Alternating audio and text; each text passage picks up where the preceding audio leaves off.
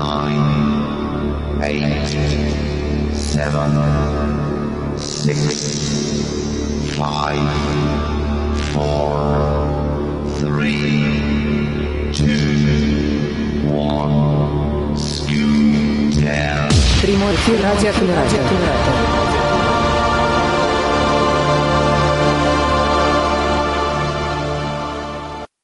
Доброго-доброго дня всем присутствующим, доброго вечера тем, кто живет не по московскому времени, и доброго времени суток тем, кто слушает нас в записи, кто может остановить на паузу, особенно если слушает нас в подкастах, и прочувствовать все то, что будет сегодня. Я думаю, что после прошлого нашего экскурса в классическую европейскую музыку это действительно очень актуально. Я вот сам все хочу переслушать прошлую запись, но вот пока, к сожалению, нет на это времени.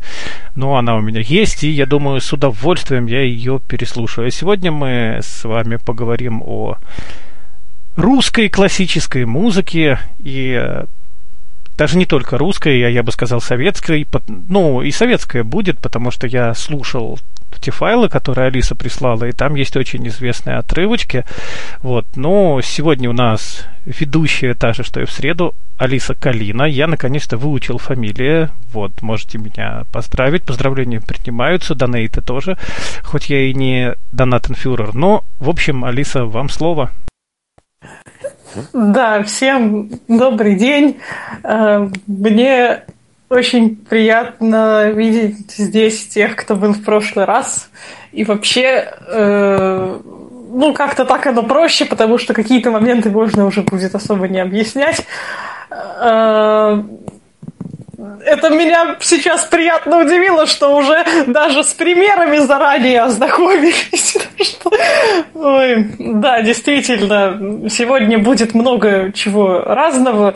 Я как-то постаралась соединить э, и что-то совсем веселое, шуточное и серьезное, известное, неизвестное. Это, как всегда, было очень тяжело. Но примеров получилось больше, чем в тот раз. я, я постараюсь сегодня отпустить вас пораньше, чем через два часа. Очень постараюсь.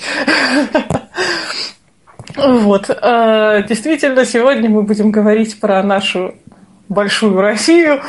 Э, я сразу скажу, что мы не будем обсуждать фольклор, потому что это отдельная тема, в которой я, мягко говоря, не разбираюсь.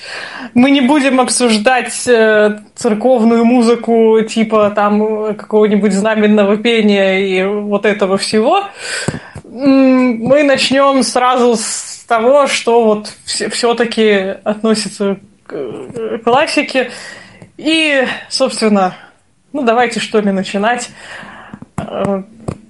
Мы сразу так отправимся в 18 век, потому что до этого, в принципе, ну, рассказывать особо нечего на самом деле.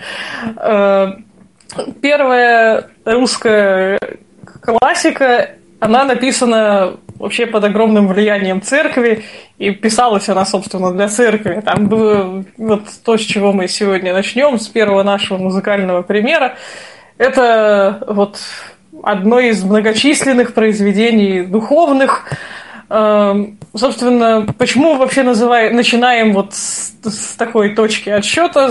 Потому что произошло очень интересное событие. Несколько наших русских композиторов попали, э, так сказать, на мастер-классы в Италию. И там они вообще поняли, э, какая музыка существует в Европе. И чтобы как-то показать это нашему народу, они стали, ну, примерно что-то подобное писать. Э, и вот начнем мы сегодня с Дмитрия Бортнянского. Я думаю, что, может быть, кому-то это имя известно.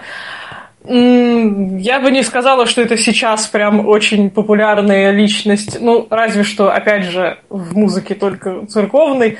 Потому что он писал и светские вещи. У него есть достаточно много опер. Это одни из первых наших опер. Э, мы сегодня тоже послушаем, правда, других композиторов. А, и жанров вот этой вот церковной музыки было довольно много. Они все были хоровые, уже появилось многоголосие, потому что если мы говорим про знаменные распевы, это все-таки ну, там в основном унисон, и там, конечно, было деление на голоса, но оно немножко другое. А это вот классическое понимание хора, к которому мы привыкли, и появились такие жанры, как хоровой концерт. Вот это как-то не очень типично, кстати говоря, для Запада. Там мы концерт знаем как все-таки инструментальное дело, мы об этом говорили. А здесь у нас появился для хора.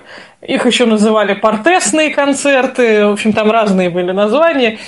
И структура похожая на инструментальную, то есть там тоже три части, они разные по темпу и по там, тональностям. Единственное, что ну, как бы в музыкальном концерте у нас все-таки есть солирующий инструмент, а здесь его нет. То есть это просто вот, ну, максимум, что там может происходить, это какая-нибудь партия хора, да, то есть там какие-нибудь сопрано или тенора могут брать какую-то решающую роль в какие-то моменты. Но так, чтобы был один солист на фоне хора, такого нет. И сейчас мы послушаем с вами кусочек маленький из концерта «Да воскреснет Бог», первая часть, самое начало. Вот. И поехали. Слава!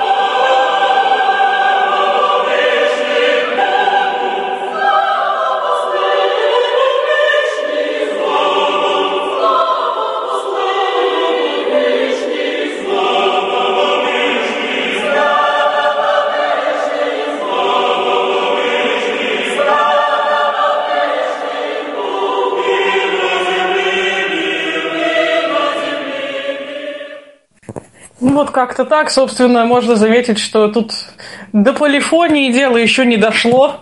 Ну, она так, ну, все-таки скорее не дошло. То есть это такое многоголосие, когда просто оно как аккордовое больше, да. Ну, есть там, конечно, некоторые переклички. Ну, вспомните фугу Баха, например, где там вообще все голоса перемешаны, и непонятно сколько их. Вот. А здесь как-то все довольно четко. И это вот такие первые шаги вообще в классической хоровой музыке. Э, оперы, которые писались в то время, вот до начала XIX века, это все было очень похоже на э, оперы барокко, которые мы с вами слушали в прошлый раз. Они, конечно, менее, может быть, сложные получались, что ли, да? Наверное, можно все-таки так сказать.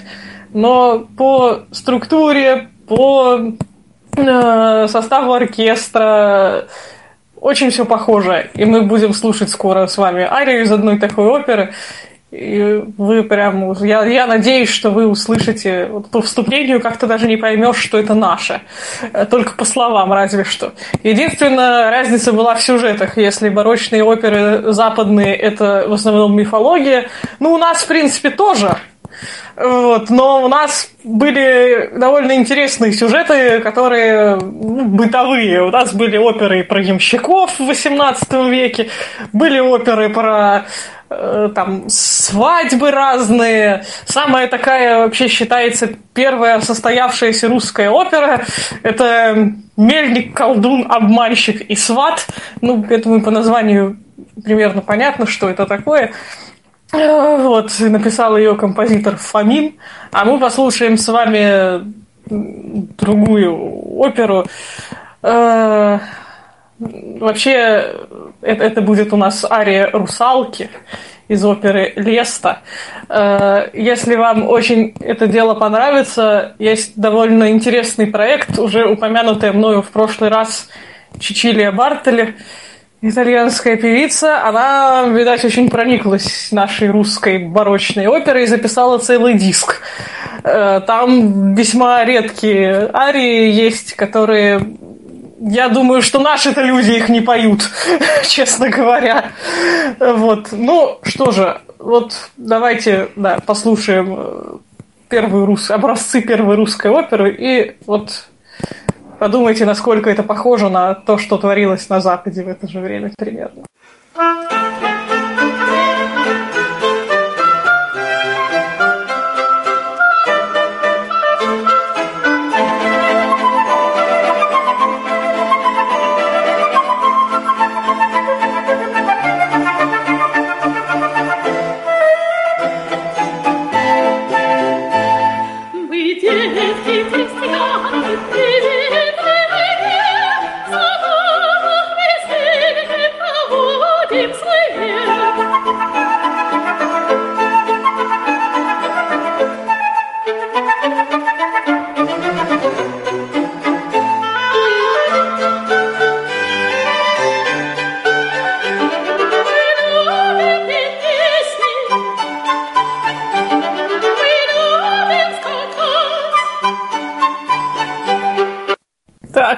Кто-нибудь хочет что-нибудь сказать?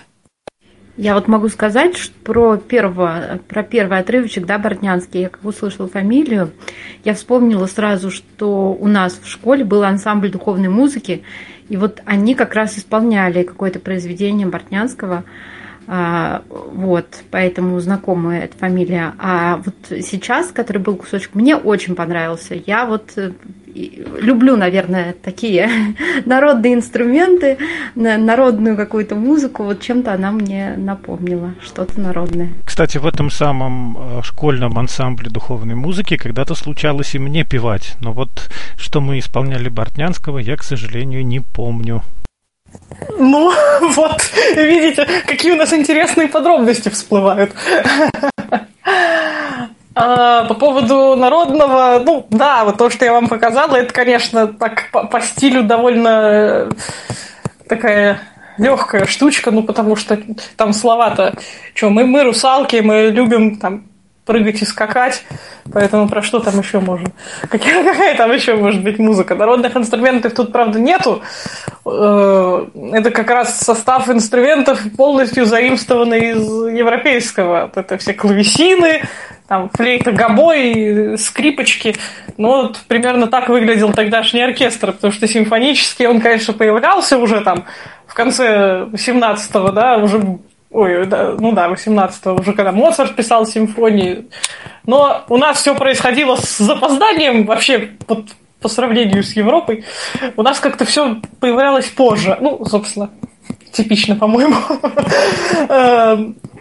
Ну, а мы движемся дальше, и сейчас будет как раз, наверное, самый такой приближенный к народному, что ли, жанр э, музыки нашей, который появился уже вот в начале 19 века, ну, в конце 18 тоже, ну, те композиторы, о которых я скажу, это вот уже начало самого 19 века, это наш первый такой русский классический романс. Э, тут у нас строится Варламов, Булахов и Гурилев. Ну, это самые такие известные композиторы. Понятно, что раньше тоже были и после тоже были. Э, вот в то время, когда мы говорили с вами, что в Германии там камерная вокальная музыка расцветает, да, Шуберт, Шуман и вот это все, у нас вот это такой романс. Значит, э, я думаю, вы все много раз слышали какие-то э, произведения этого жанра. Ну, чем он у нас э, характеризуется? Во-первых, мелодией, которая действительно нередко взята, вообще заимствована из народных песен каких-то. Э, аккомпанемент довольно простой по фактуре, то есть, ну, он, конечно, для фортепиано писался, да, но, в принципе, его без особых хлопот, например, сейчас на гитару перекладывают, потому что там очень простая структура, там, опять же, там бас и аккорд, на этом как бы все. Э, нет никаких там прям очень уж э, интересных фортепианных партий, да, то есть такое ближе к людям, в общем-то.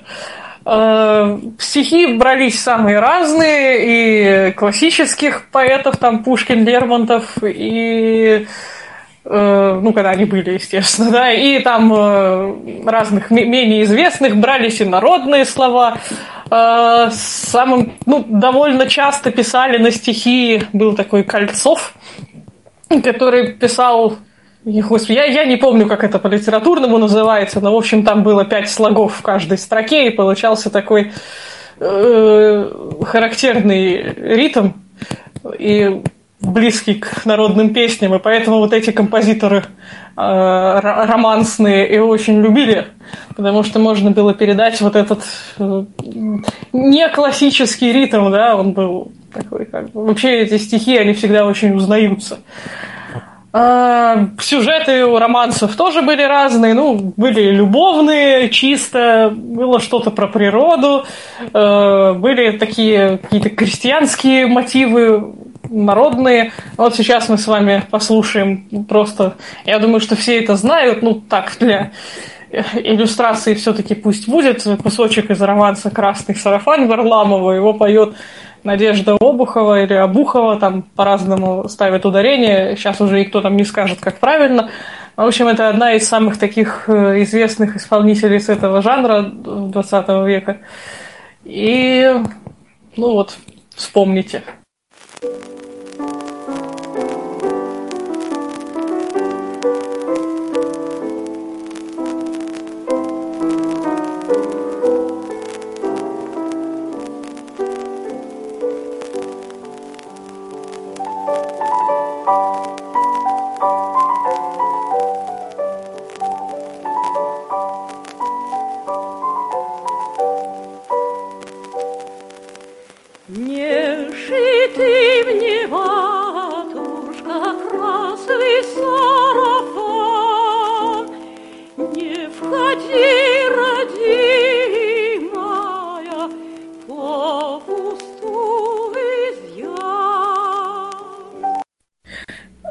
я думаю, что очень знакомо вам вот это все.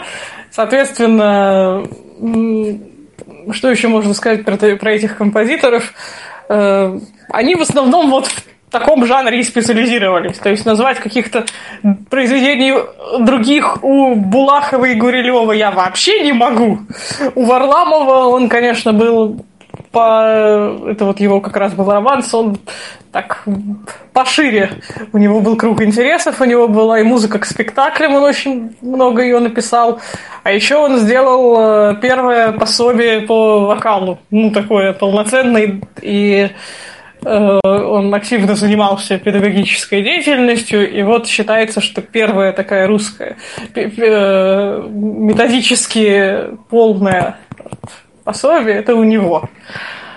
А, Его деятельность в этом плане продолжил Глинка, к которому мы сейчас и переходим. И он тоже создал свою, свою школу вокала. Э, Эти упражнения до сих пор э, так, в ходу у, ну, там, на вокальных каких-то учебных заведениях. Э, И когда говорят про Глинку, говорят, конечно, про оперы, но мы начнем не с этого, а с того, что Глинка был заядлым путешественником, и поэтому в своих произведениях он нередко отражал какие-то впечатления от увиденного за границей, но это был такой шанс для слушателей познакомиться с какими-то другими мотивами, которые... А откуда ему знать-то было до этого, да? Э, Глинка довольно часто бывал в, Испании, но в Италии он тоже был. Но Испания так хорошо отразилась в произведениях. Э, Из самого известного есть «Арагонская охота» и «Ночь в Мадриде». Ну, это так коротко. Полностью это называется «Воспоминания о летней ночи в Мадриде». Мы сейчас услышим из этого кусочек. Э, Собственно, Глинка даже рискнул внедрить в оркестр кастаньеты. Э, И вот то, что вы услышите сейчас, это уже вот полноценный симфонический оркестр, да, это уже 19 век, вот э, уже такой состав, к которому мы с вами привыкли.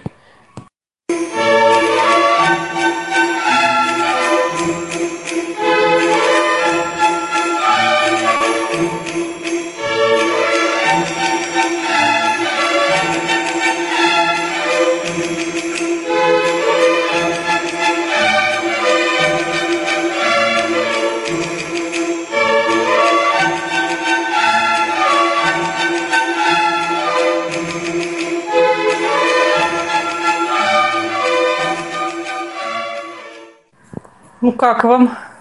Как-то медленноватенько, по-моему. И гитарок нету. Ну, э, вот хота арагонская, она побыстрее, да. Гитарок нету. То я думаю, что как- как-то вот это было бы слишком такое авантюрно. Авантюра такая была бы большая, если еще и гитары внедрить. Мне кажется, примеры гитары в симфоническом оркестре найти можно разве что у... Был такой испанский композитор Альбенис, ну вот он этим занимался, но это было уже гораздо позже. То есть даже в самой, у самих испанцев у них ну, классическая музыка там, конечно, очень своеобразная. Если мы в тот раз как-то вообще про это не сказали, ну так, пару слов. Основной испанский жанр это сарсуэлла, ну это опера такая, но очень колоритная, с соответствующими южными сюжетами, э, мотивами, но даже там нет гитар. Максимум, что там есть, это кастаньеты из таких инструментов испанских. Вот. Э, Глинка тоже у нас занимался, и он как-то учил и вокалы, и фортепиано. И фортепианных произведений у него тоже прилично. И, по-моему, есть даже что-то там для начинающих пианистов, какое-то пособие тоже. Э, то вокальное у него, наверное, все-таки было основное. Он написал довольно много романсов.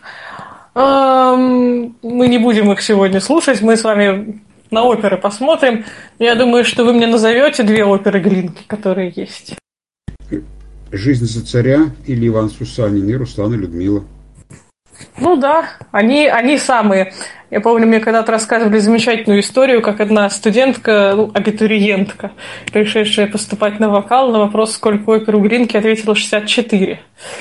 Ну, вот интересно, где она столько взяла, ну да ладно. Собственно, про жизнь за царя, то бишь Ивана Сусанина, что можно сказать? Ну, э, в то время, когда эта опера появилась, конечно, она так довольно, что называется, зашла людям, потому что это актуально, это первая опера на исторический сюжет была, и ну, это что-то новое и что-то удачное, да, получилось. Э, в 20 веке, естественно, это все подверглось колоссальным изменениям, текст, и существуют записи разные, вот, сделанные в эпоху СССР, и, есть с измененным текстом, есть с оригинальным, и они, конечно, весьма сильно отличаются. Там очень много сцен урезалось, ну, по понятным причинам. Все, что было связано с царем, там заменялось какими-то другими персонажами, текстами и прочим. Ну, в общем, если бы Глинка это услышал, я думаю, он бы не обрадовался. Э, ну, про Руслана и Людмилу можно сказать э, то, что, значит, мы, мы сейчас послушаем из нее кусочек. Э, Глинка довольно так интересно обошелся там с персонажами. В некоторых из них даже нет слов. Например, Черномор, который, ну, вроде бы как весьма колоритный персонаж – и все-таки не самый второстепенный, вот, но он вообще ничего не говорит, не, не поет за всю оперу, он там только выходит э, со, со своим этим маршем, я думаю, что вы слышали эту мелодию э, наверняка когда-то. А, что такого примечательного в этих двух операх. Я думаю, что это тоже под влиянием итальянской школы, конечно, было сделано. Вот мы с вами говорили в тот раз, что в XIX веке, да, в операх там белькантовских у нас э, женские персонажи были все-таки не самыми простыми, ну и мужские тоже, конечно, но женские, наверное, в большей степени, с такими партиями для голоса, да, не самыми простыми. И вот у Глинки в двух операх главные женские образы, ну, в Иване Сусанине Антонин, Антонида, в Руслане Людмиле понятно кто, они колоратурные сопрано, то есть это очень подвижный и высокий женский голос. И, ну, скажем так, слова в их ариях понять не всегда можно легко. Вот, у них очень виртуозные партии у обеих, э, насыщенные всякими пассажами, э, украшениями. В общем-то, не каждая вокалистка тогда, да и сейчас тоже могла их спеть. Эм, мы с вами послушаем кусочек из Арии Людмилы, самый-самый первый. Она довольно большая вся, и э, там есть разные мотивы. Вот мы послушаем, кто хотел повеселее, сейчас будет. Эм, она вот выходит, у нее еще все замечательно, все прекрасно. Э, и поэтому текст соответствующий, мелодия тоже. Вот послушайте, насколько сложно это петь. Сейчас будет высоко, я предупреждаю.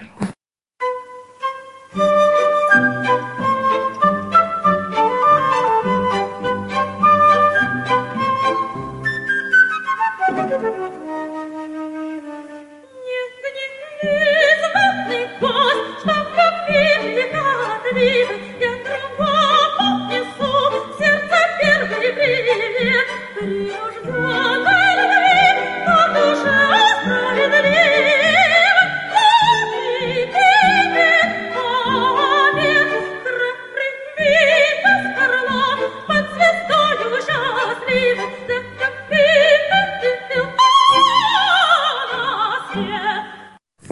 что, стало, стало повеселее. Да, ни одного слова не понял. Поют хорошо, но непонятно о чем. Почему? Славный Витязь Фарлав, понятно было. Это вы просто текст знаете, Владимир Викторович. Не, я, кстати, тоже, ну, я его наизусть не знаю, как-то ну, не, не надо было, я это не пела и не буду петь. Вот, ну нет, отдельные там можно разобрать, и что там сердце первый привет, ну, в общем, довольно пока что все там оптимистично. Э, Но, да, на самых высоких местах я тоже не разбираю, так что все нормально. Э, Зато вот следующие арии, которые мы будем слушать с вами, все будет понятно. Собственно, следующее явление XIX века – это могучая кучка.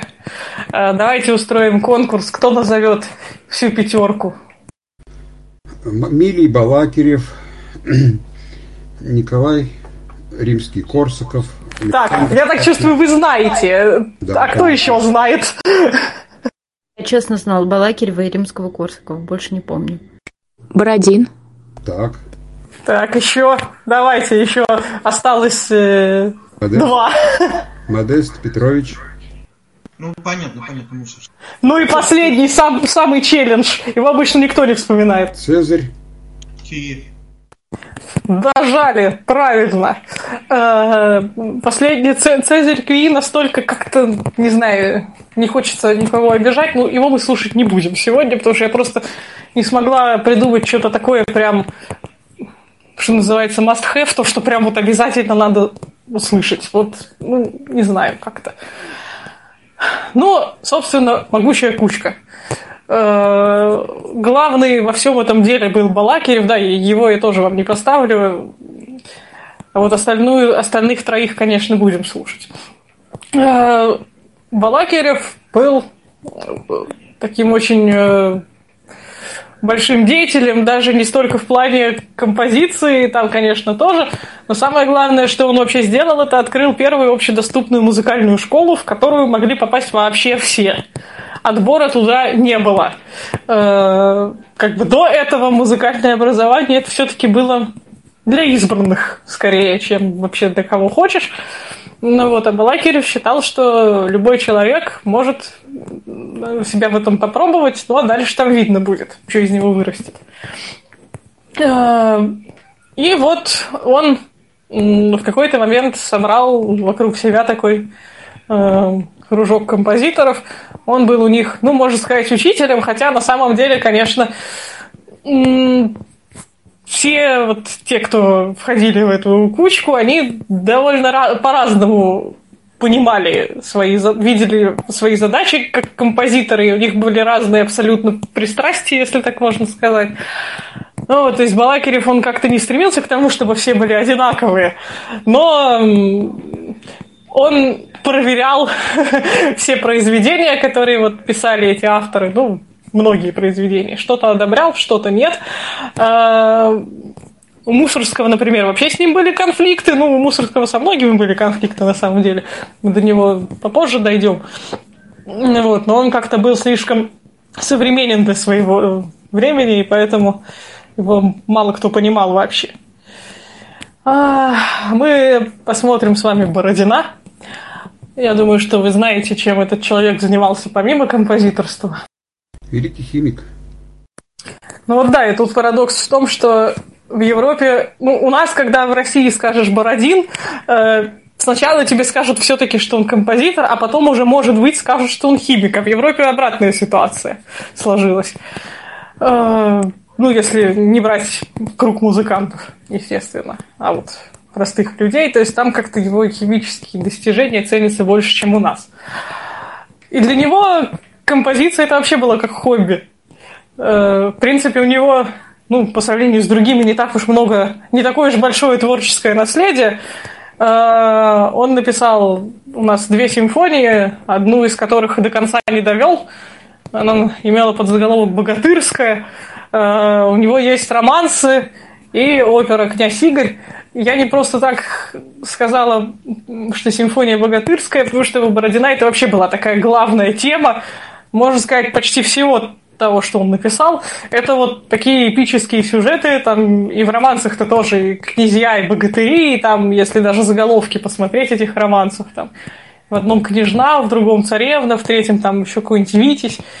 Э, Вот, то есть это было его вот такое главная его тема. Ну, про князя Игоря. Это вызвало довольно м, неоднозначное мнение в обществе, потому что Бородин сюжет слова о полку Игореве все-таки так ну, неплохо поменял. То есть там было введено много чего дополнительного, э, что-то наоборот убрали. Ну и понятно, что э, само либретто, да, текст оперы, ну, там, конечно, есть что-то из поэмы самой, да, из самого слова, но там как бы оригинальный текст, он все-таки не предполагает того, чтобы его петь, поэтому пришлось писать что-то еще. Эм, И, ну, очень как-то неожиданно ока- оказалось, э, что вот сцены с половцами, да, они так очень аутентично там были представлены, и как-то народ оказался к этому не подготовлен, да, но я думаю, что мелодию половецких плясок вы знаете. И там такого много, и поэтому это, конечно, как-то так было необычно. Мы послушаем с вами арию князя Игоря, которая начинается, я думаю, что совсем известной про ни сна, ни отдыха измученной душе. Э, И вот, собственно, он сидит в плену и понимает, что он был неправ. Думает, как же ему жить дальше. Я думаю, что здесь вы все слова разберете. Ни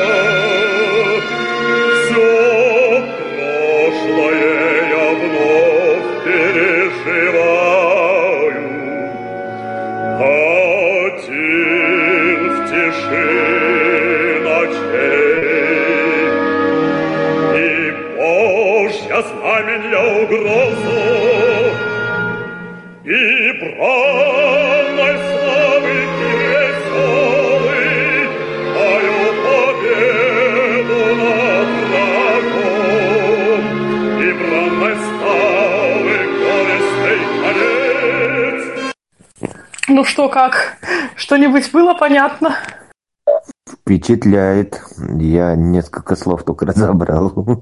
Почти все понятно. Ну вот, да, я э, такое как это, не- негласное правило, что, наверное, мужские голоса, да, понимать иногда проще. И вот последние три строчки, которые были, это такой лейтмотив Игоря. Это его главная тема, она и в оркестре частенько бывает. Я специально взяла, тут получился довольно большой фрагмент, ну, чтобы вот до, до этого места дойти. Вот. Э, ну, переходим к следующему члену могучего сообщества, это римский Корсаков. Э, Он был, скажем так, в основном, в основной своей деятельности, он был моряком. И он довольно много где побывал, у него есть даже книга, посвященная вот э, каким-то за- запискам во время плавания, и отдельно у него есть книжка, посвященная его музыкальной жизни. Собственно, э, Именно благодаря тому, что он много путешествовал, например, появилась, его вдохновил, вдохновился он на э, симфоническую поэму Шахерезада, Я думаю, что с прошлого раза вы помните, что такое симфоническая поэма. Вот, и там описывается тоже и приключения Синдбада, и э, сама Шахерезада, и его там судьба. А, Но, конечно, в большинстве своем римского Корсакова знают по операм. И если у Бородина у нас в творчестве сквозит тема эпическая, то римского Корсаков это у нас такой сказочник, потому что, наверное, он действительно рекордсмен по количеству опер, написанных на вот сказочные сюжеты. Э, Ну, все вы знаете, наверное, Снегурочку, э, Золотого петушка, которого мы сейчас послушаем. Э, Еще есть Кощей Бессмертный, еще есть разные-разные. Ночь перед Рождеством есть. Э, Но у него и исторические оперы, конечно, тоже были.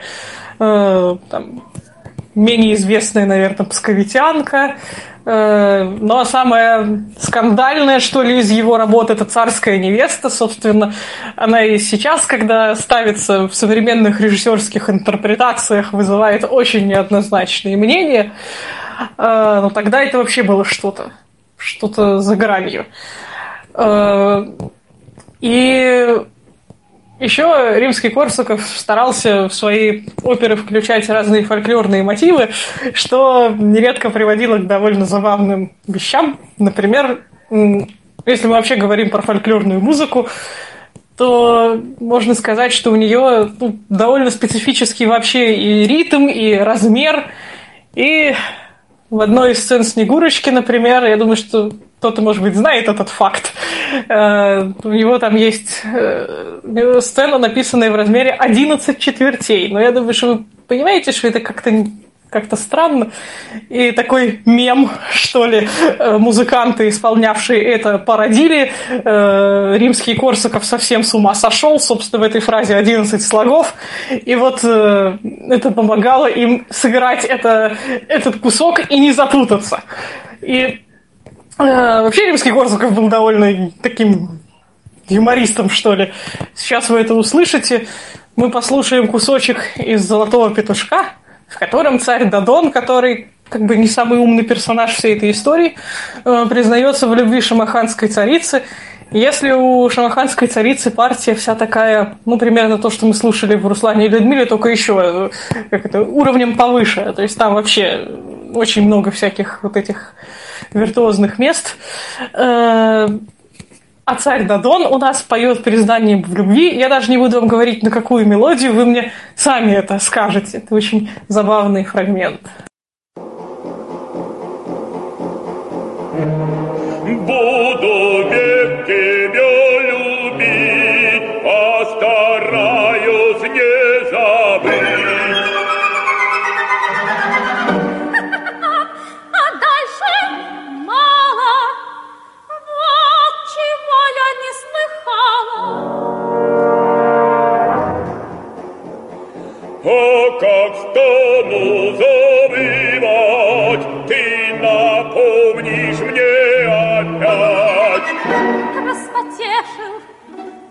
спасибо. Ну что же это у нас было? Ну, Чижик, пыжик, где ты был? Вот. Да-да-да. Вот, вот, вот как- как-то так. Там вообще в этой опере много всякого интересного. Но вот это самое такое колоритное место, пожалуй. И как бы до этого никто такие мотивы в своем творчестве классическом все-таки не использовал. А, Ну, романсов римского Корсакова тоже довольно много, и они уже усложняются, если да, сравнивать там с... Ну, и Бородина, кстати, тоже. Сравнивать там с Глинкой и Варламовым и вот этой троицей, то эти романсы уже намного стали сложнее, там большая роль отводится фортепиано, как-то интереснее становится и аккомпанементы, и вокальная строчка. Если э, романсы начала XIX века это ну, процентов 99 это куплетная форма, там куплет-припев, и там довольно, в некоторых из них довольно много было этих куплетов, то романсы более поздние, это ну, они, конечно, и в куплетной форме тоже были, но она ну, реже встречается. То есть там полноценная мелодия, которая не повторяется, вот, и ну, как-то это становится красивее и интереснее. Э, И мы теперь посмотрим последнего представителя кучки Мусорского. Я вам скажу честно, я его не люблю, за исключением одного произведения, которое мы сегодня послушаем частично. Я не могла мимо него пройти. Но все-таки начнем мы не с него, а с Бориса Годунова. А, Мусорский, как я уже сказала, был человеком, который опередил свое время. А, Вообще он довольно бедно жил, много пил, у него было очень много проблем во всех сферах жизни.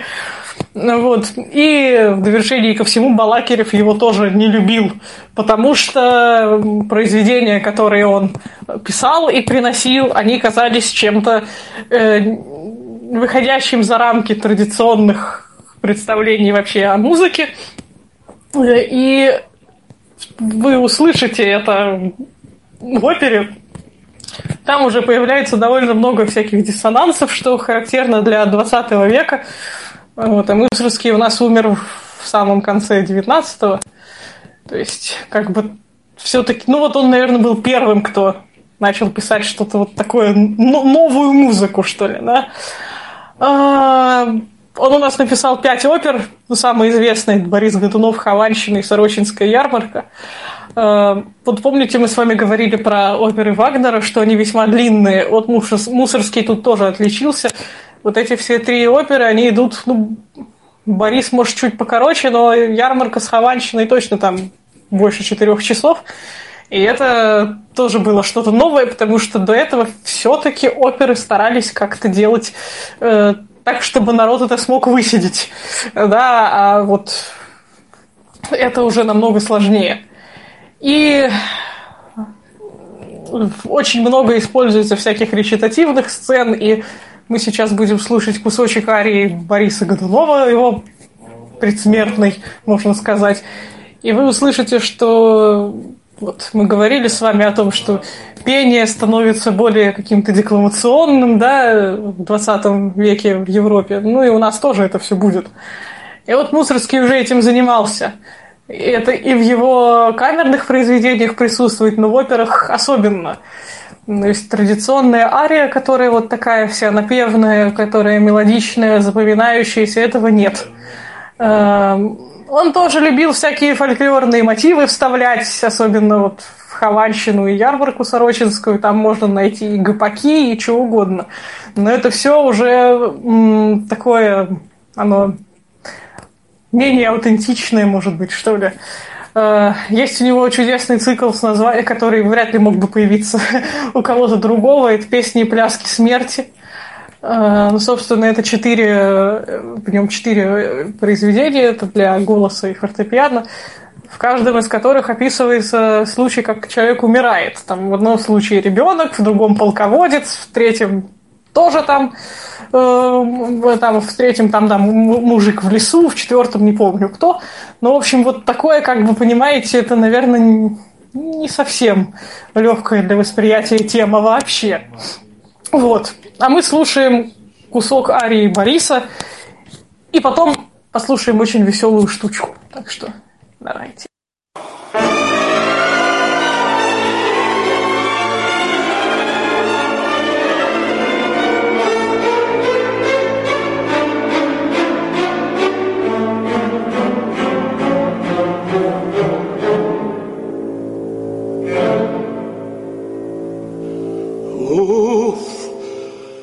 тяжело, дай дух переведу.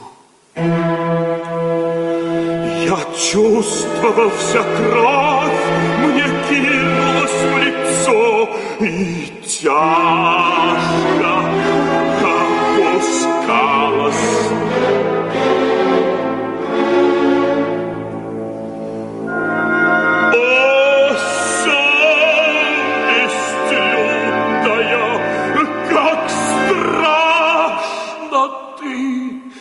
караешь. Ваши впечатления? Я не услышала тут музыки.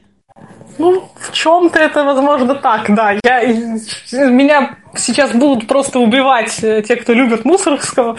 Вот, я на самом деле тут согласна. Есть, когда, когда мы в универе проходили Бориса, я очень страдала. Но сейчас мы послушаем другого Мусорского. Это, это вот никак вообще не, не сочетается с тем, что мы слышали только что. Э, тоже был, наверное, не лишен чувства юмора, иначе он не написал свое произведение. Оно называется «Райок». Позже мы увидим такое же у Шостаковича, слушать не будем, но это очень находится легко в интернете. Собственно, что это такое? Это такая сатира, тоже вокальная, на известных людей, музыкальных, ну, влиятельных людей музыкальной сферы того времени. Ну, у Мусорского свои, у Шостаковича свои, естественно.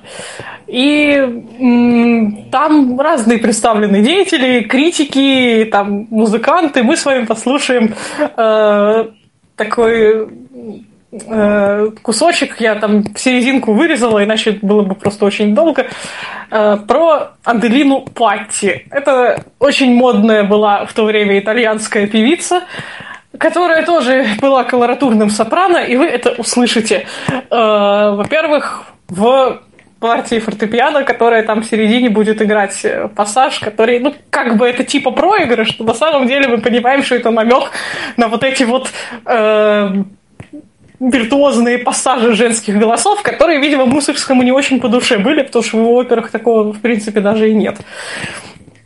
А, ну и вообще у этой певицы было действительно очень много поклонников. Кстати, она дожила до того времени, когда, ну, так сказать, появились, появилась звукозапись, и ее записи можно найти в интернете. Они, конечно, ну, соответствующего качества, да, если станет интересно, можно найти. Ну, Мусорский, видимо, не считал себя ее поклонником, вообще хотел высмеять всех тех, кто ей поклоняется. И это поет мужчина, и в конце он там подражает э, тоже жен... ну, таким вокальным вещам, которые обычно делают женщины. Это звучит очень забавно. И сейчас я вас оставляю с этим примером и буду ждать ваших откликов. За бежит в припрыжку Фиф вечно юный, Фиф неугомонный, Фиф примиритель, Фиф всесторонний. Всю жизнь он вертелся, ну и завертелся, Ничему не внемлет и внимать не в силах. Внемлет только Патти, Патти обожает, Патти воспевает.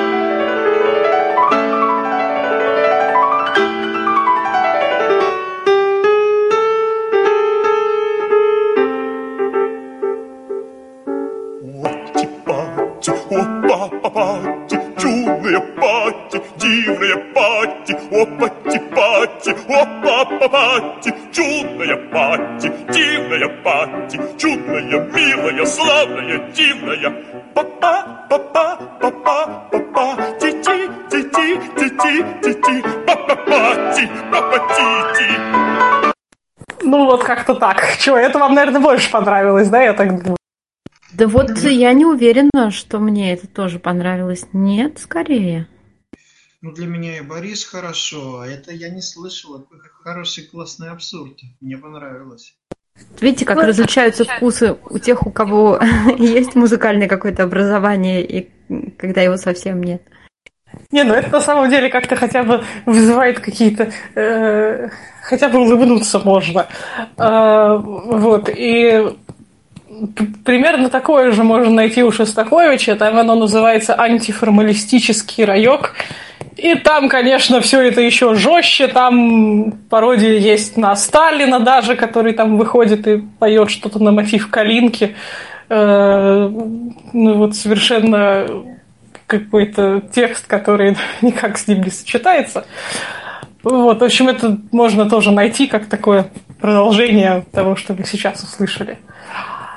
А теперь мы движемся к самому, наверное, известному русскому композитору Петр Ильич Чайковский.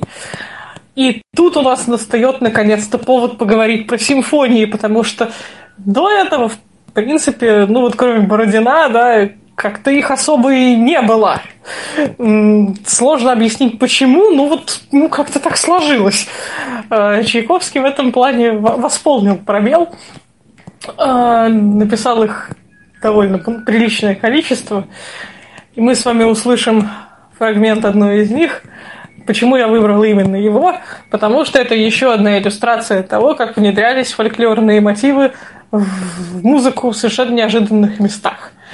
И Чайковский здесь так как-то совсем пок- показательный пример подает, потому что ну уж где мы не ждем появления вот той песни, которую вы услышите, так это там в одной из частей симфонии.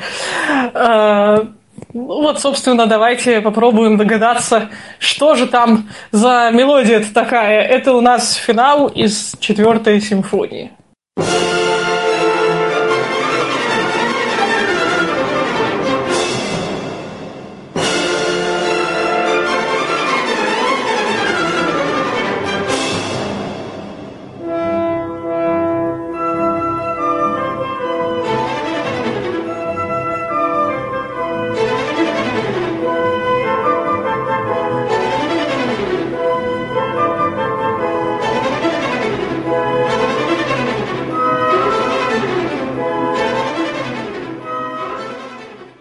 Что, опознали?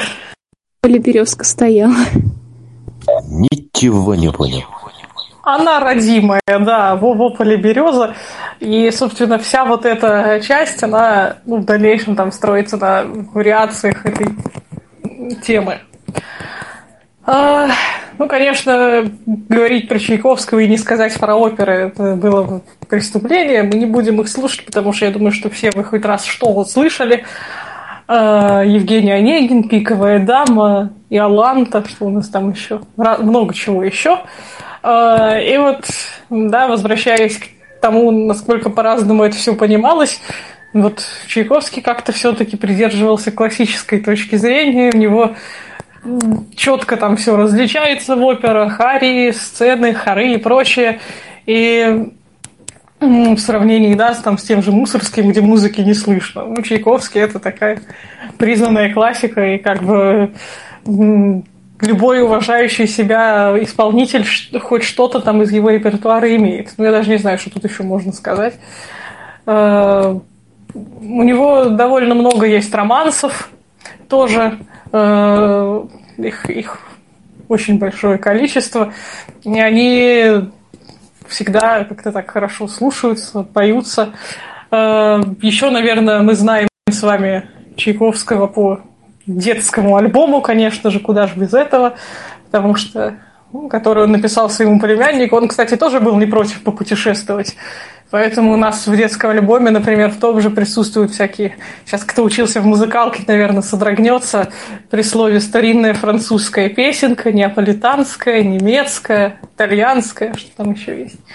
А, Вот, и «Пиковую даму» он написал в Италии. И тут можно сказать такой забавный факт, что знаменитая фраза, которую мы слышим по телевизору, э, в начале передачи «Что, где, когда», что вся наша жизнь игра, на самом деле ее придумал Чайковский. И вообще все это либретто к «Пиковой даме» он написал сам, ну там его брат ему помогал тоже. Но да, в пушкинском тексте-то этого нет. И вот это... Так что это он придумал, можно сказать, гимн. Девиз передачи «Что, где, когда». Вот. Ну и вообще он довольно там так обошелся с сюжетом пушкинским, потому что у Чайковского в «Пиковой даме» у нас погибают оба главных героя, там Герман и Лиза. Вообще хэ- хэппи-энда никакого. Ну Вот, так что здесь он позволил себе вот это.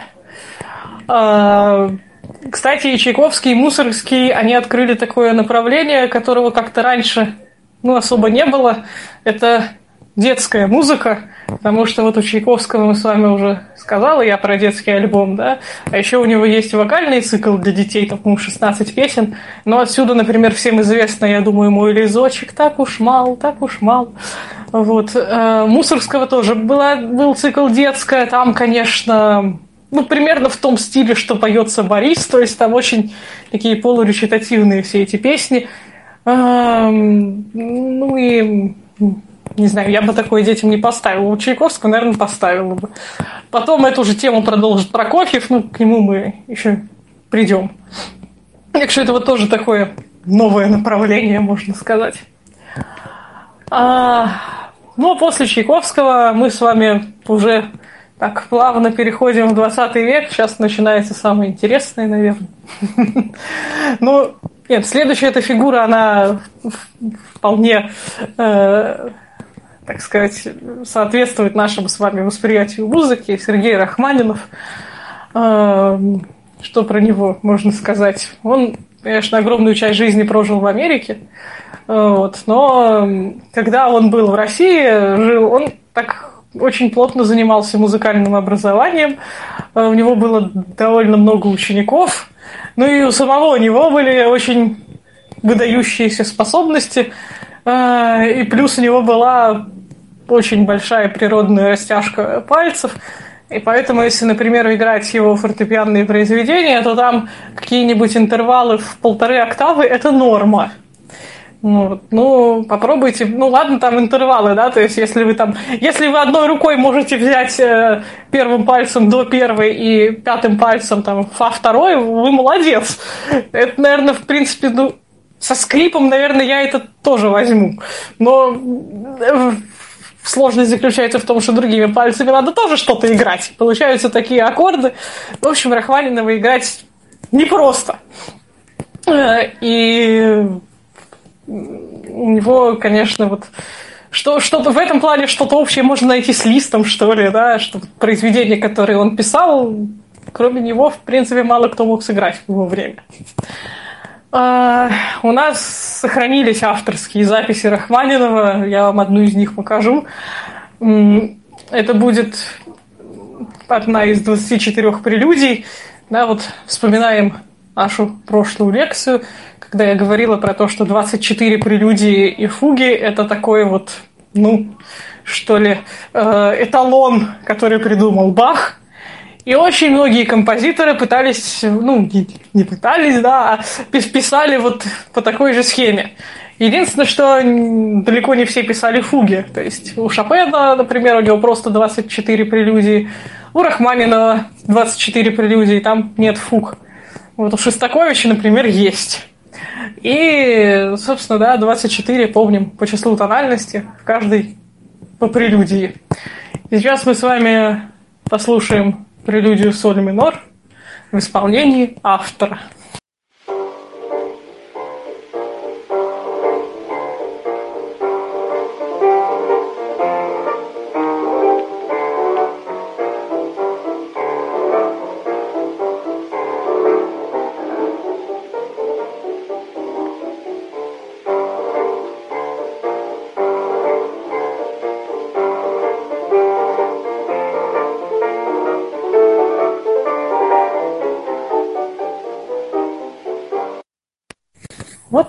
Как-то так это звучит. Ну, я думаю, да, если, кто-нибудь что-нибудь хочет сказать, то пожалуйста. А я вас давно уже не спрашивала ничего. Да, я хочу э, спросить, вот вы говорили насчет а, а, аккордов.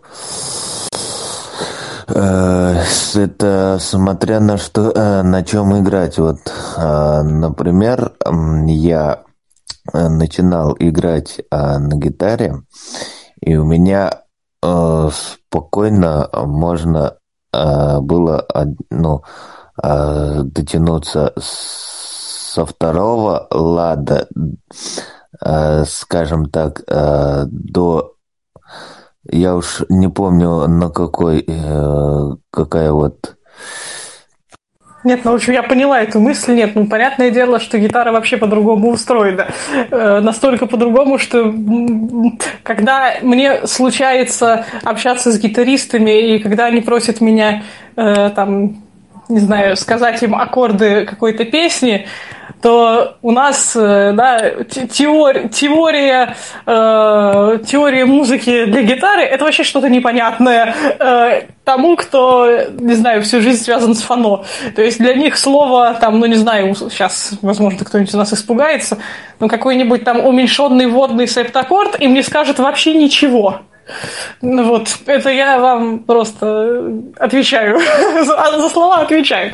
Вот, то есть все вот эти, даже цифровки, да, которые там, вот эти все, они расходятся довольно сильно с классическими, и поэтому получается, что найти общий язык сложно, и приходится просто нотами называть. Нотами называть не всегда удобно. В общем, вот я бы вообще не стала тут сравнивать. И еще так, меня да. хорошо слышно, да? Ну, говорите, говорите, да, вас хорошо слышно. Э, просто я... Э, спасибо, что меня поняли, просто у меня интернет прерывается, да. И хотел вот э, еще вот э, задать такой вопрос. Сам я вот участник один из участников Народного академического хора ветеранов «Надежда», которая базируется в городе Стерлитамак, Республика Башкортостан. И вот э, хотел вас спросить а, такой вот вопрос.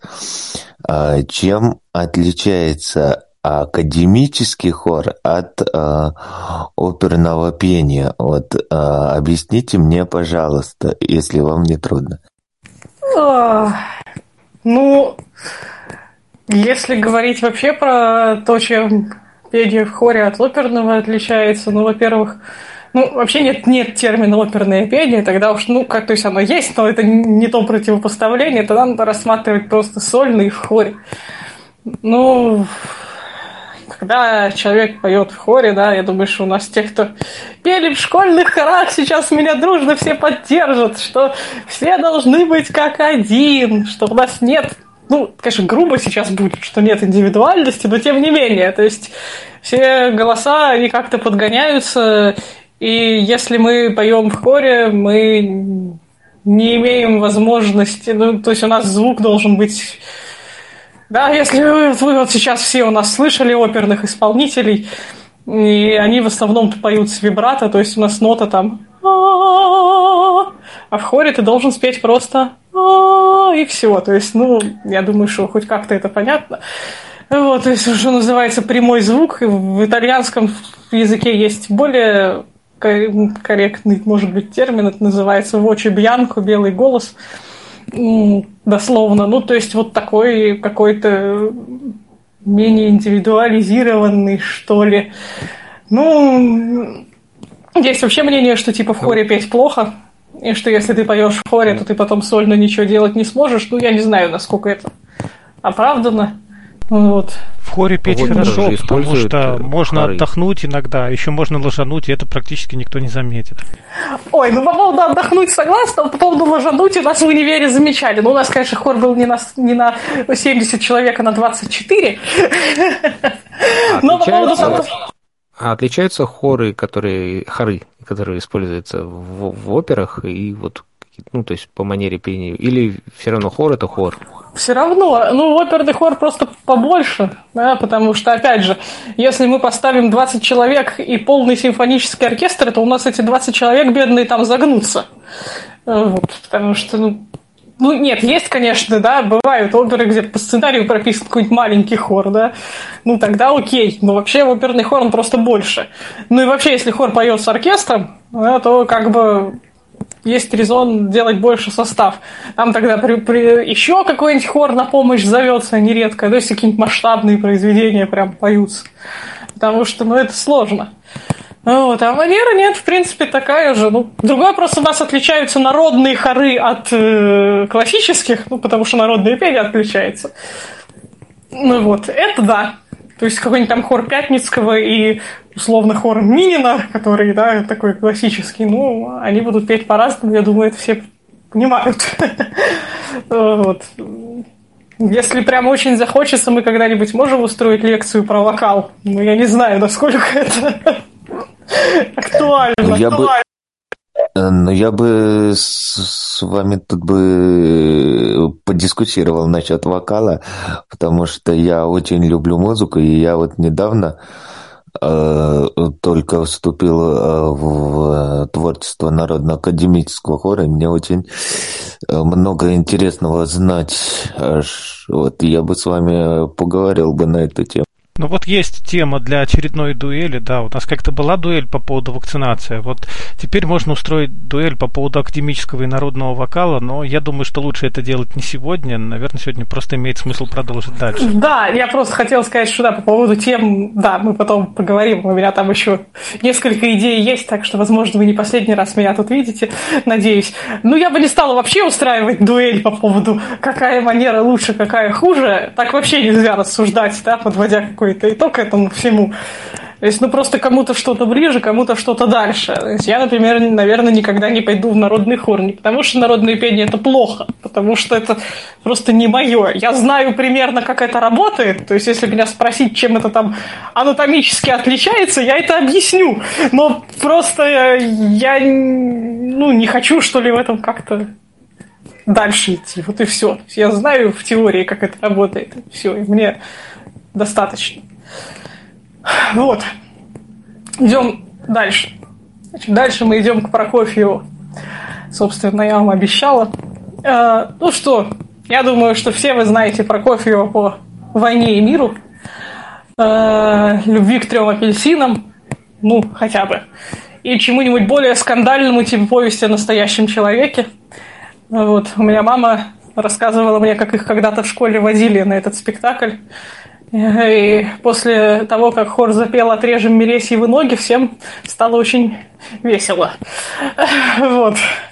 Поэтому, да, я хотела вам найти этот фрагмент, но, честно, отдельно не нашла, а слушать ради этого полтора часа оперы у меня не было абсолютно никакого желания.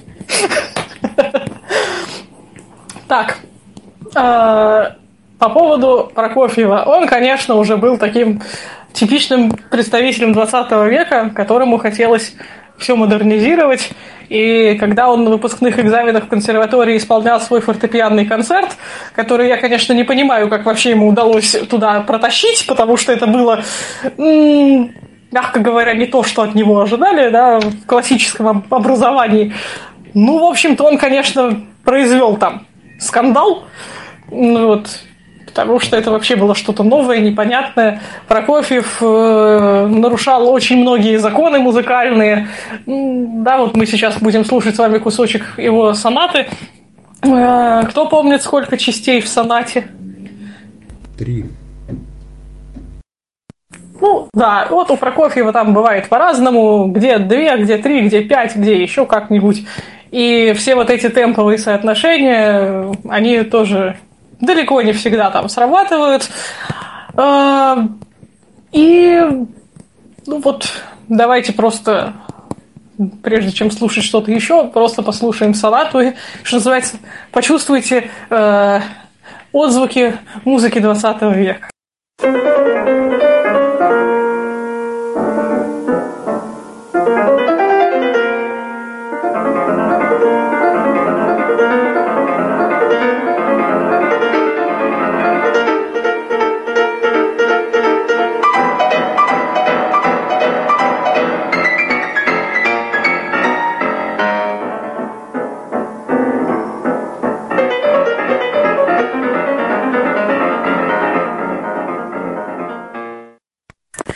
Ну что, можете сказать? Я могу сказать, что очень напоминает Шостаковича, и что я это тоже слушать не могу. Сейчас окажется, что классическая музыка это вообще не мое. Я согласна, что напоминает Шостаковича, действительно. Нет, ну, мы же с вами сегодня слушаем вообще все, что может быть, поэтому я, я тоже не люблю Прокофьева, я как бы не отрицаю. Пожалуй, нет, я один раз его пела, это как раз из детского цикла, сейчас я про него уж пару слов скажу. Это было интересно, конечно. Вот. Но, ну, скажем так, играть на фано я бы его не стала. А, пойти на «Войну и мир» тоже вряд ли бы пошла. По поводу оперы «Война и мир» вообще, да, ну, во-первых, это, конечно, было очень смелое решение запихнуть э, четыре тома в четыре часа. Да, конечно, это получилось там на четыре с половиной часа. А, что интересного в том плане, как это все устроено, в традиционных все-таки оперных текстах у нас, ну, наверное, все-таки рифма есть. А в Прокофьевской «Войне и мире» ее там как-то почти нету. То есть тексты ближе к прозаическим. Вот они, ну, они в ритме, но они без рифмы. Это вот такое, да, в принципе, это и в западных операх так было, да, вот мы когда с вами в тот раз Штрауса слушали, я как-то забыла это упомянуть, да, но тогда уже опера стала нерифмованной. Вот эти все тексты, ну, потому что, опять же, это ближе к разговорному языку считалось. А, и теперь мы послушаем с вами примеры, которые, я уверена, вам покажутся, они вами воспримутся легко. Почему мы это послушаем? Потому что, ну, как же не поставить вам хотя бы что-нибудь из, так сказать, идеологической пропаганды с вот этой вот такой вот музыки? Э, у Прокофьева в этом плане есть очень показательная штука, называется она «Песни наших дней». Э, там, по-моему, семь песен, я вам покажу две. Первая из них называется «Колыбельная». И так, ну, просто для понимания, да, это поет Нина Дерляк и Святослав Рихтер. То есть это самая известная вообще э, дуэт вокал плюс, плюс фортепиано в советское время. Ну, один из. Да, во-первых, они были и семейной парой тоже. Довольно интеллигентны, потому что они до конца жизни друг к другу обращались на «вы». Э, и ну, имя Рихтера, я думаю, вообще в представлении не нуждается. А вот Нина Дерляк – это самая такая, одна из самых популярных камерных певиц того времени. Она не пела оперу, по крайней мере, я ничего не нашла. Ну, вот это такой э, очень известный дуэт был. И э, то, что мы сейчас послушаем, вот эту запись, это было, конечно, сделано уже вне сталинское время, поэтому там нет слова «Сталин» в этом тексте, там, по-моему, есть, да, да там «Родина». Но в оригинале там строчки, что там спи, спи, да, там спи, спи, дитя, Сталин обнимает тебя и так далее. Вот, ну, в принципе, я думаю, что тут слова разберете, если нет, я вам Сейчас будем слушать, я их вспомню, я их не учила. Вот, в общем, слушаем колыбельную про Сталина.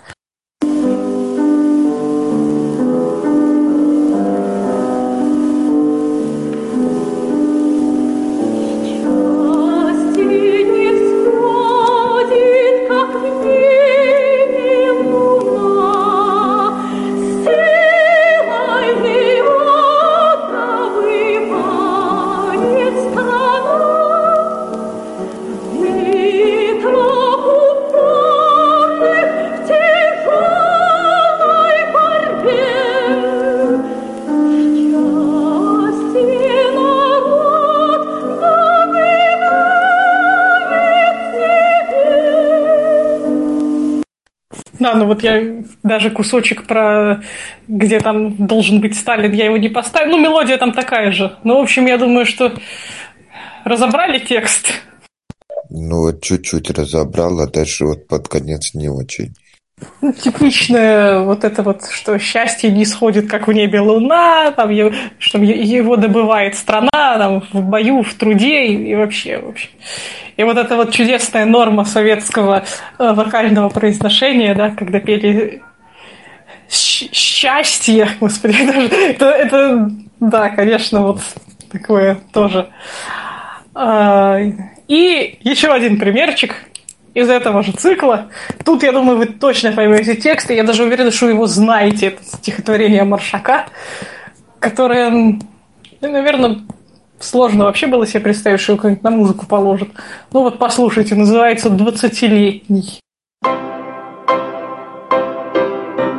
Ищут пожарные, ищет милиция, ищут фотографы в красной столице, ищут давно, но не могут найти парня какого-то лет двадцати, среднего роста, плечистый и крепкий. Ходит он в белой футболке и кепке, знак ГТО на груди у него. Больше не знают о нем ничего.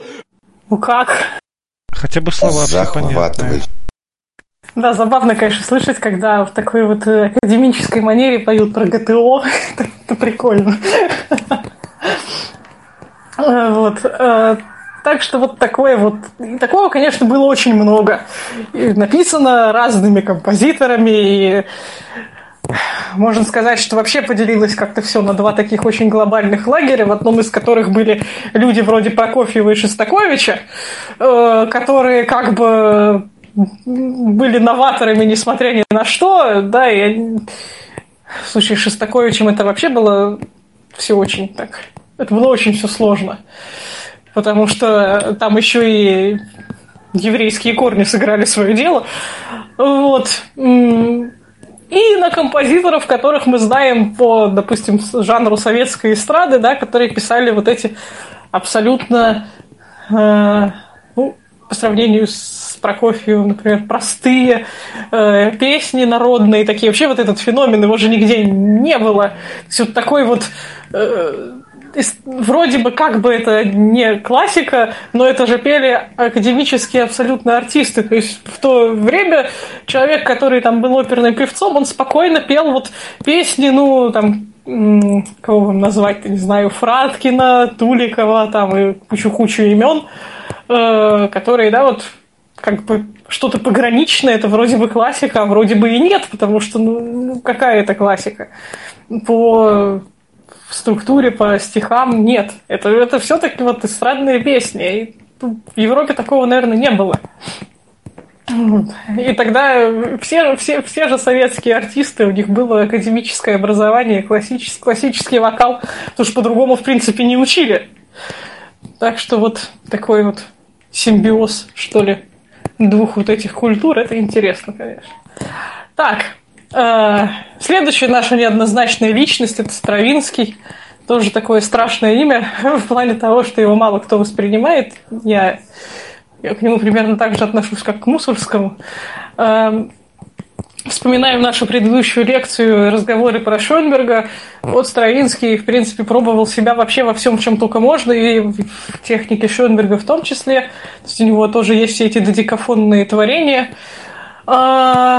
Ну, это я вам ставить не буду. А мы с вами посмотрим на одно из тоже самых скандальных произведений его. Это «Весну священную». Балет, который, конечно, потряс вообще всех. И непонятно совершенно, как ему удалось организовать э, вообще тот факт, что его поставили. Потому что, когда услышали эту музыку, первое, что сказать, что под него вообще нельзя танцевать в принципе, ну, вообще это нельзя играть, а танцевать под это нельзя тем более. Но поскольку задача этого балета Стравинский видел, как показать языческие обряды, вот, то, соответственно, музыка была вот такая, которая, как он считал, вот может их иллюстрировать. Если посмотреть на название частей, то как бы там все понятно, там поцелуй земли, выплясывание земли, там пробуждение силы там какой-то и так далее.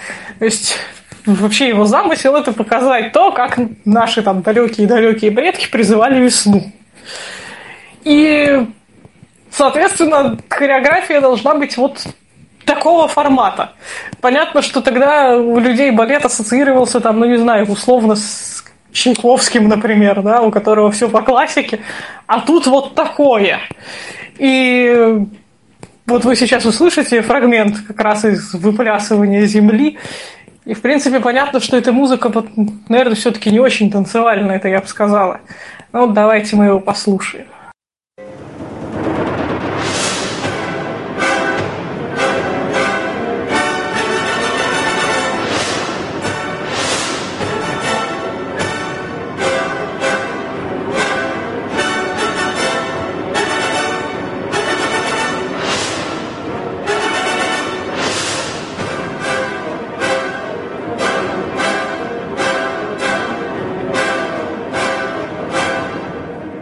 Ну, я думаю, что сейчас все мне, вы, все, вы мне все скажете, что я выбрала очень странные примеры для ушей. Но я ваши впечатления спрошу после следующего примера Стравинского, чтобы уж для полноты картины. А, вот он вообще, да, как мы видим, любил фольклорную тему, народную, потому что кроме балета «Весны священной» у него есть еще балет «Петрушка», ну, по названию понятно, про что это. И у него есть разные такие... Это даже не опера, это такое, как произведения для хора, солистов и какого-нибудь ансамбля инструментального. Вот одно из таких мы сейчас послушаем, называется это «Свадебка».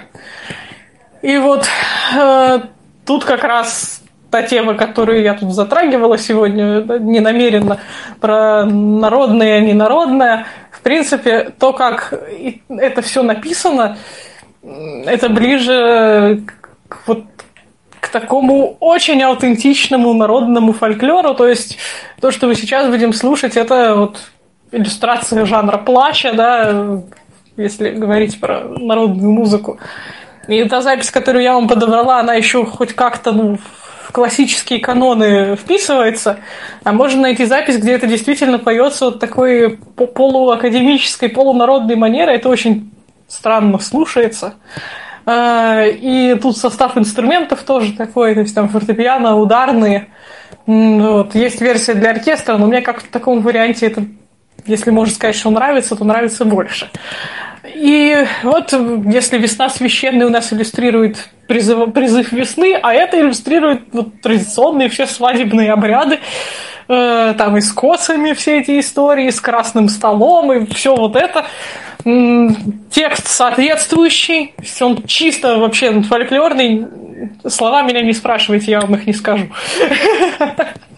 Вот, но поверьте мне, что они вот, вот такие, то есть то, как раньше вот пели бабушки, да, условно говоря, э, вот всякие этнографические записи, если найти, вот, вот это взято за основу. Ну, давайте кусочек, потом скажете мне, как вам все вот это нравится.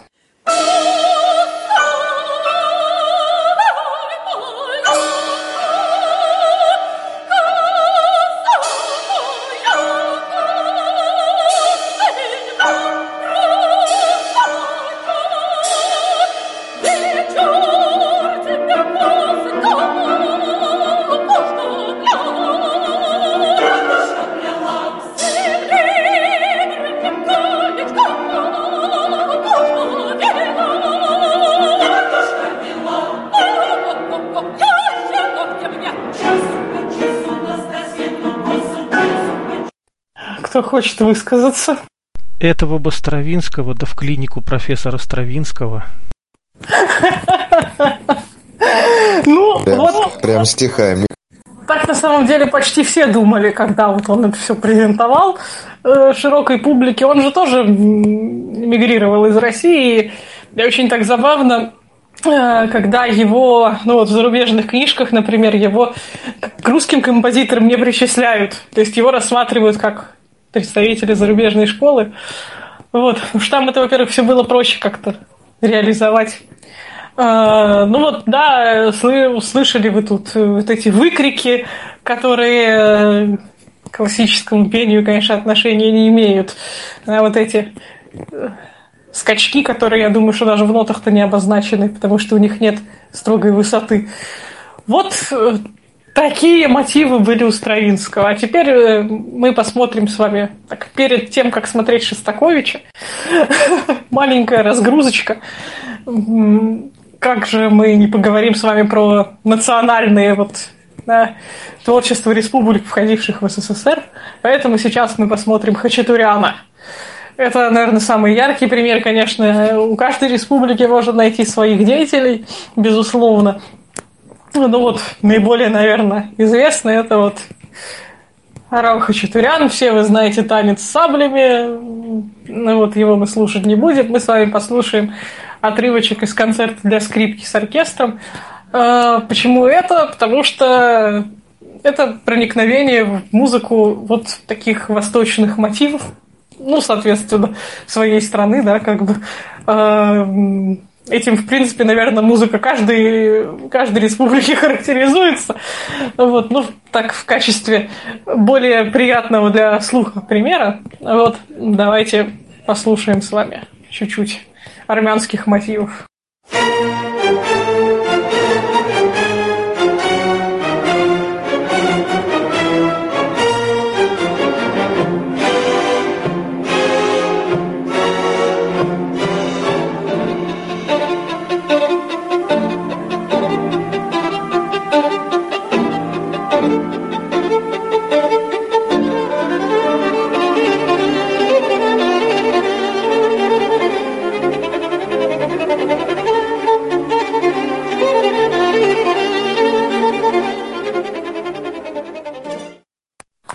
Ну что, это получше идет?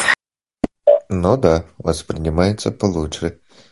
Ну, мне это тоже понравилось, можно даже сказать. Я бы слушала Хачатуряна. Ну вот, вперед. А теперь Шостакович. Ну, я думаю, что вы про него, в принципе, все что-нибудь знаете.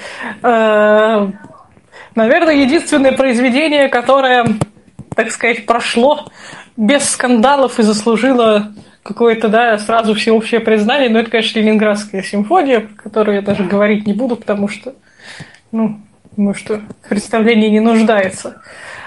Но все остальное это было очень-очень сложно. А, ну еще, наверное, э, балет, который он написал «Золотой век», балет про футбол, тоже, в принципе, довольно, как это сказать, нестандартная тема, потому что Стакович вообще был, э, ну, сейчас бы, наверное, сказали ярым болельщиком.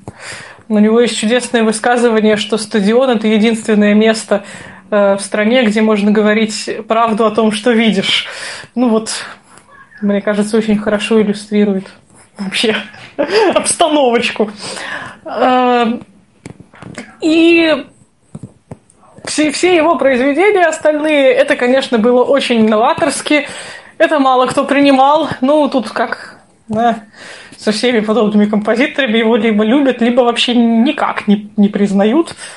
Uh, у него довольно часто проявляются еврейские мотивы в творчестве. У него есть uh, цикл еврейских песен для um, тоже для, соли, для состава солистов и оркестра. Понятно, что это было вообще очень сложно продвинуть. Uh, и чтобы хоть как-то да, соответствовать требованиям тогдашней идеологии у него есть симфонии, в которых присутствуют революционные мотивы песен.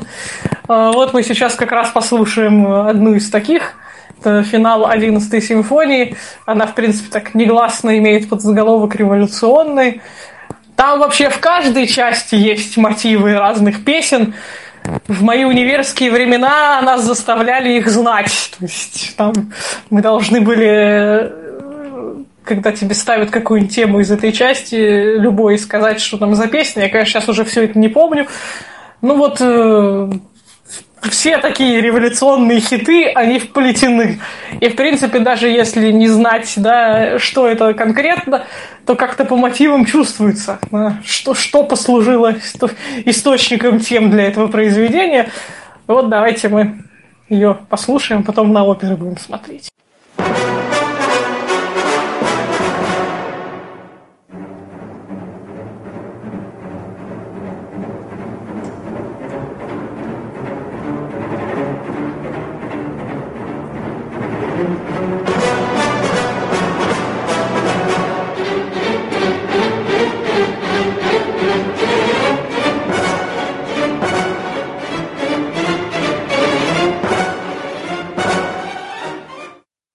Ну что, это услышали?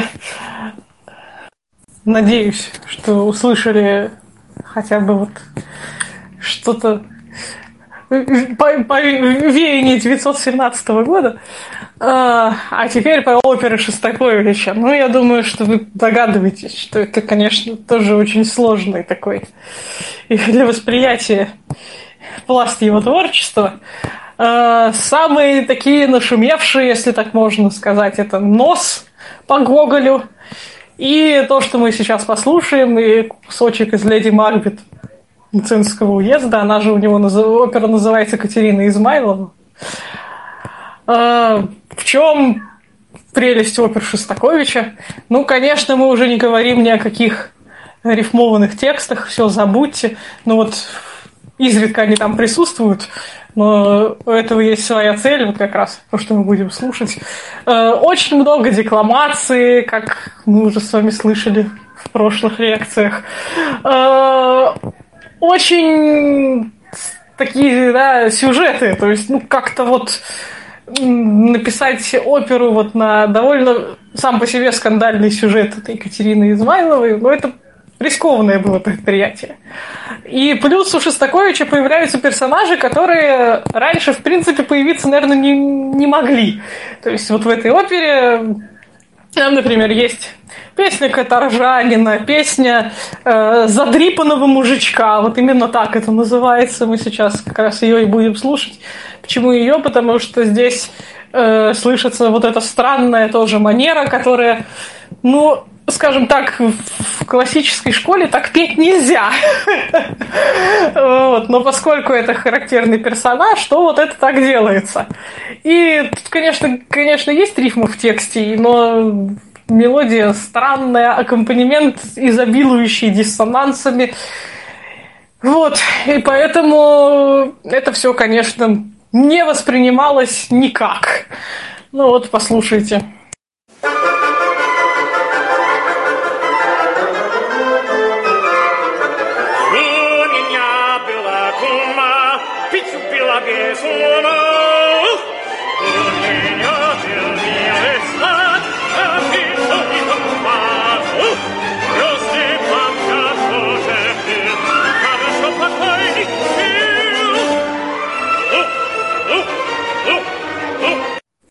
Ну что, хотите на оперу Шостаковича сходить? Я, пожалуй, воздержусь. Я вот, пожалуй, бы сходила, может быть. Хотя, может, и не стоит рисковать. Я была на Снегурочке как-то. У меня до сих пор тяжелые впечатления. Не, ну Снегурочка, кстати, вполне норм. Чего. Она, конечно, длинноватая тоже, но там, по крайней мере, все вот эти фольклорные темы тоже, но они как раз обработаны так м- привычно, что ли, да. А, вот сейчас мы, кстати, с вами, я вам, вас обрадую, это, наверное, был последний тяжело воспринимаемый пример. Оставшиеся три – это это как раз иллюстрация, скажем так, другого сорта музыки, которая считалась да, доступной народу, которая была угодна э, правительству и так далее. Конечно, таких композиторов было много, всех мы не охватим, возьмем с вами двоих. Это Георгий Свиридов, я думаю, что личность, которая в особом представлении не нуждается, но все-таки э, у него очень обширную часть его творчества занимает э, вокальные произведения на стихи Есенина. Но, очевидно, он был неравнодушен к этому поэту, потому что там очень много у него положено э, на его тексты, музыки. А, плюс к тому у него был совершенно ну, вот другой подход к обработке фольклора. Он, конечно, это делал, делал довольно много. Но если мы с вами вспомним, что делал Стравинский, это слушать невозможно. А сейчас мы послушаем с вами кусочек из цикла Свиридова «Курские песни».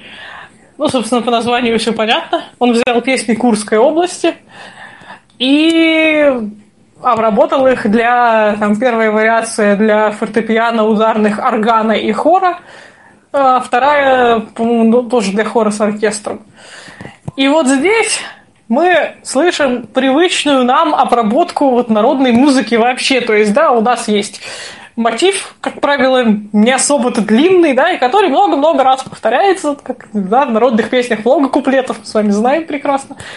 И вот это как-то, ну, абсолютно не коробит слух, что ли, да? Ну, давайте вот последний номер, седьмой. Там есть разные, конечно, мотивы в этом цикле.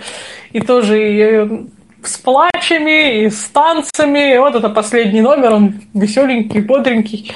Ну вот просто почувствуйте разницу со Стравинским, что называется.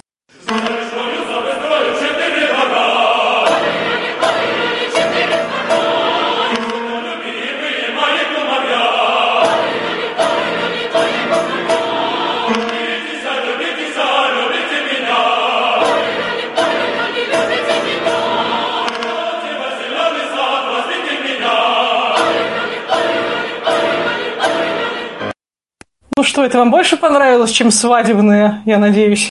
Как-то как тоже не особо. Тоже что-то как не особо, тоже как не воспринимаете. Вот мы даже, на, когда я училась в универе, мы в хоре пели парочку номеров из этого.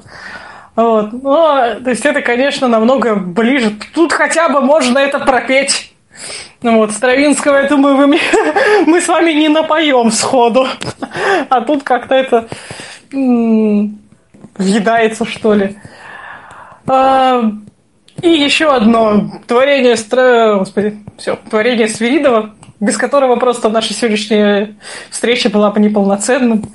А, это его сюита. Я не буду называть его название, потому что я хочу, чтобы вы сами ее назвали, его назвали, когда услышите.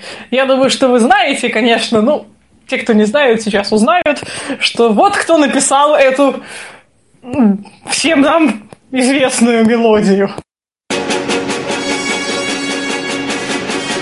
Время программа, время...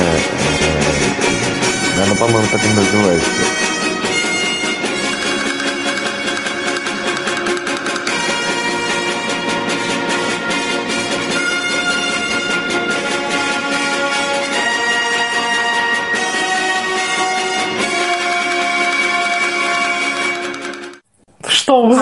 Все? Время, время, время вперед, да. Да. Ну, конечно, да. Вот по Первому каналу, как, я не знаю, сейчас, наверное, там может, да, сейчас, наверное, пока во время уже другая заставка. Но была вот эта.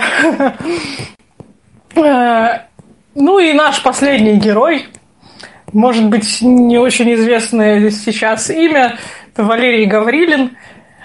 Но почему я его выбрала? Чтобы еще одну показать иллюстрацию вот такой, называется, простой музыки в хорошем смысле слова. У него есть тоже балеты, там, балет Анюта, который, в отличие от там, весны Стравинского, да, он вполне себе музыкальный, танцевальный, там хотя бы если, если написано, что это вальс, это вальс и так далее. У него есть романсы, которые очень такие тоже, я не стала вам показывать их, решила взять тоже еще одну иллюстрацию того, как можно работать с фольклором и показать его ноу-хау, так называемое, потому что до него такого жанра не делали. Ну, по крайней мере, это так не называли. Он придумал хоровую симфонию. А, она называется «Перезвоны». И это, ну, я не помню, сколько там частей, по-моему, порядка 20, может, чуть больше.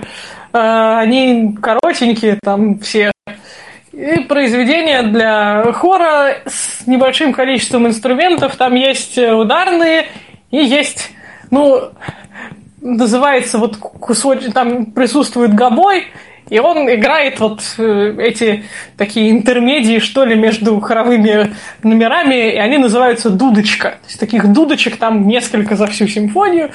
А, хор поет довольно интересный материал на самом деле. Там можно все, те, все песни послушать, они довольно шедевральные в плане текста.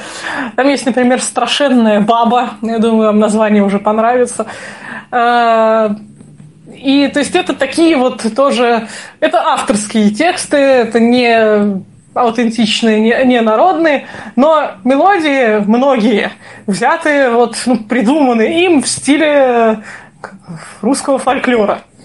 И персонажи взяты там из сказок, из каких-то вот э, прибауток. Там, вот сейчас то, что мы будем слушать, там у нас будет коза, там у нас будет тит. Кому-нибудь в детстве, может быть, э, упоминали этого, этого, не, знаю кого. Вот. И это вот как раз такой близкий к народу, тоже обработанный, вот, при, придуманный фольклорный материал. То есть, если мы смотрим Свиридова, смотрим там еще кого-нибудь, ну, Свиридова, например, да, вот эти курские песни, это все-таки источник какой-то у этого есть. А тут он просто взял сам с нуля все придумал, и получилось вот что-то в стиле народного э, русских вот этих традиций. Мы сейчас с вами послушаем произведение, которое я первый раз услышала в свои лет 8, и с тех пор оно мне безумно нравится своим концом, поэтому на нем мы закончим. Оно называется «Ерунда». В нем, э, это вот номер из, этих, из этой хоровой симфонии, она называется «Перезвоны», не помню, сказала я или нет. Вот. И в нем много куплетов. Я вам поставила первые два, как раз про козу и про Тита. Э, а дальше самое последнее, вот 10 секунд, которым, которыми это заканчивается. Там очень низкий мужской голос, собственно, поет, что ерунда. Вот я надеюсь, что вы не сделаете это девизом сегодняшней лекции, но мне почему-то этот мотив засел э, в голову еще вот с детского времени.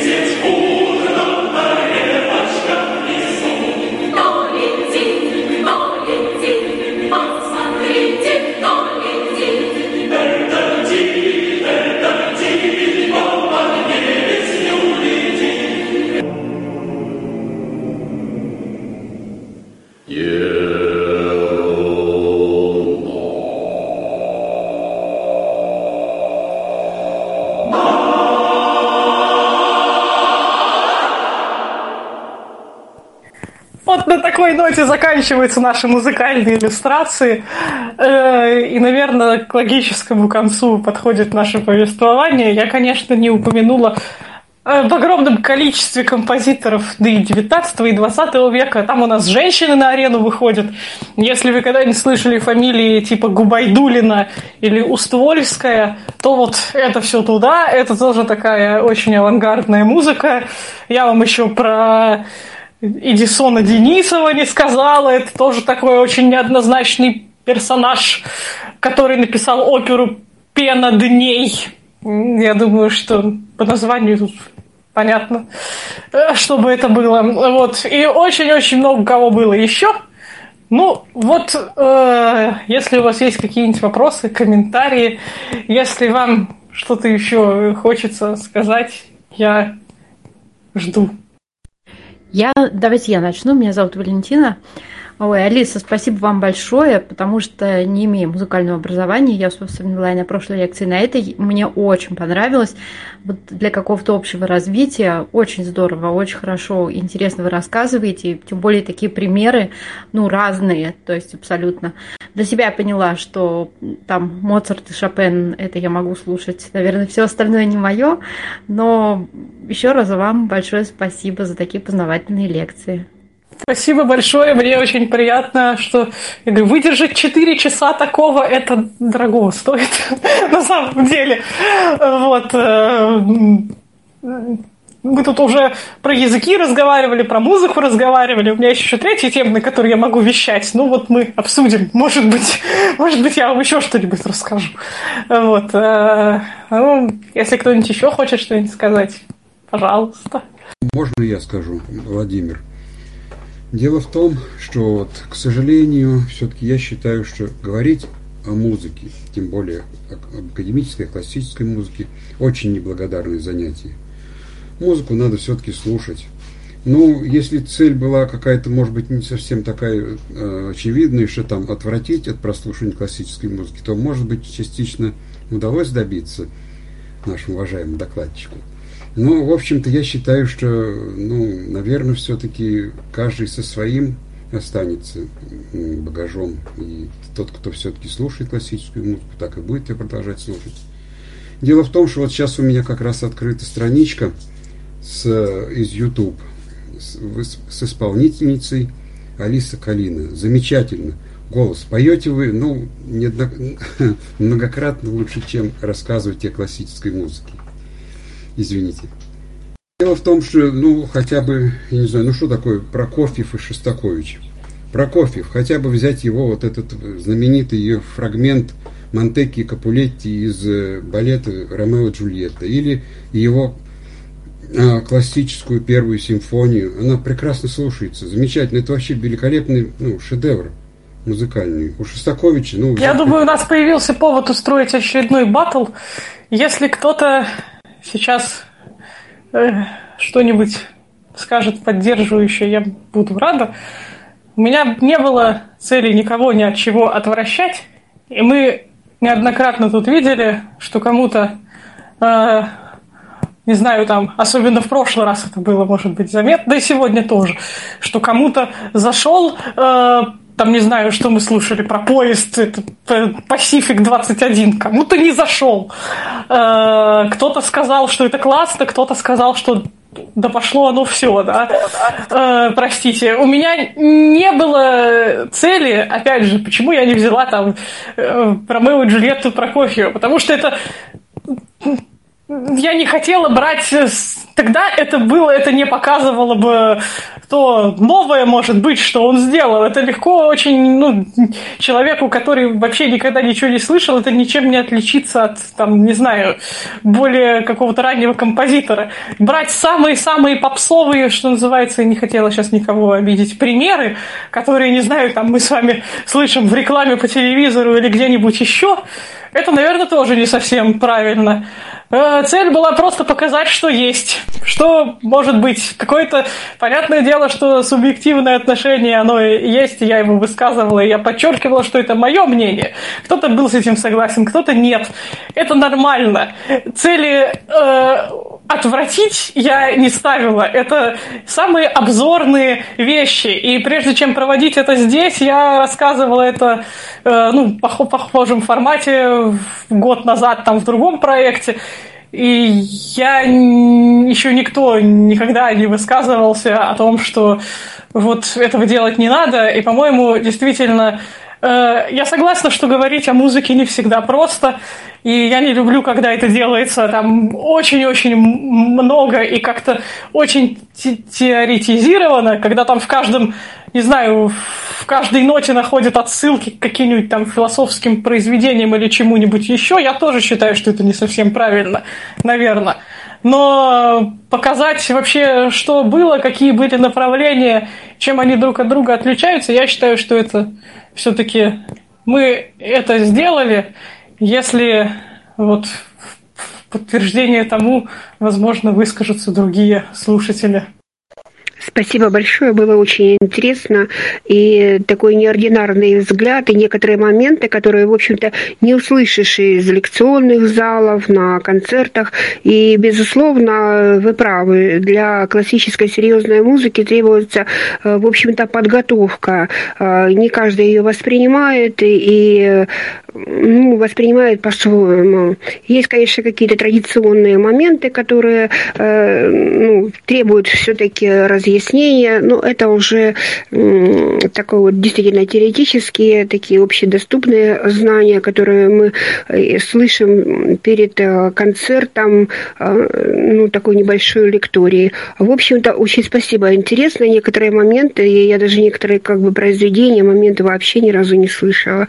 Благодарю вас.